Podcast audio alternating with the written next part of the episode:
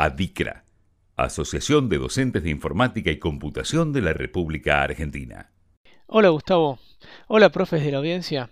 Soy Leandro Batle y les propongo una columna semanal sobre software libre en el marco de este, el programa de la Asociación de Profesores de Informática. En este espacio trataremos de poner en primer plano el lugar que el software libre tiene y puede tener en la educación informática argentina. En una próxima entrega hablaremos de los objetivos y resultados que nos estamos proponiendo.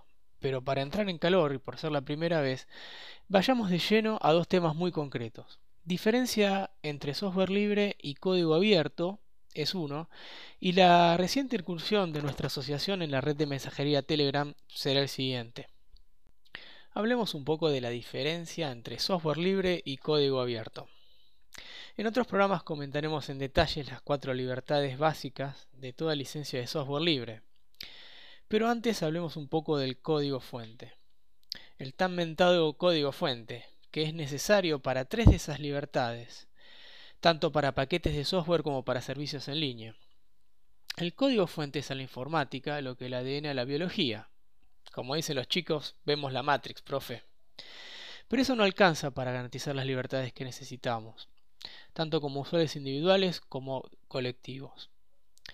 Ahí aparece la licencia, que tiene todo software libre, que está homologada y que garantiza aquellas cuatro libertades, incluso frente a los pulpos de la industria.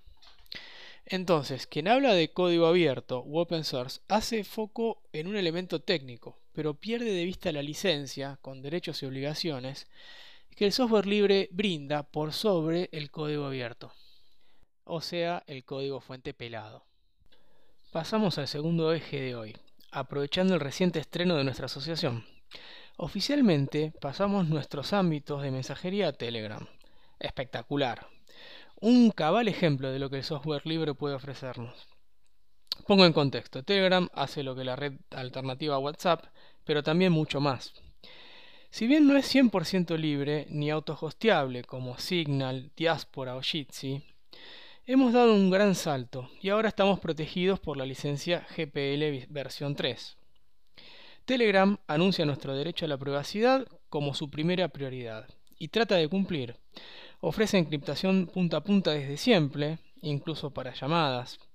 Soporta todos los sistemas operativos en forma nativa e impecable. Ofrece una frondosa API y además una variedad de clientes. Con Telegram, además, olvídense del celu.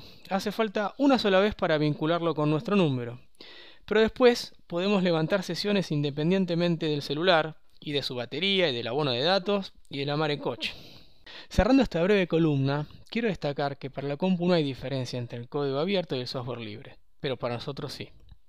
Están estas cuatro libertades básicas, están las licencias homologadas y hay un mundo de diferencia entre ellos. Y un gran ejemplo es el Telegram que nos llama ya mismo a explorarlas. Hasta la próxima entrega en la que tendremos más canales de colaboración abiertos y libres. Adicra, impulsando la enseñanza de la informática como materia en todo el país.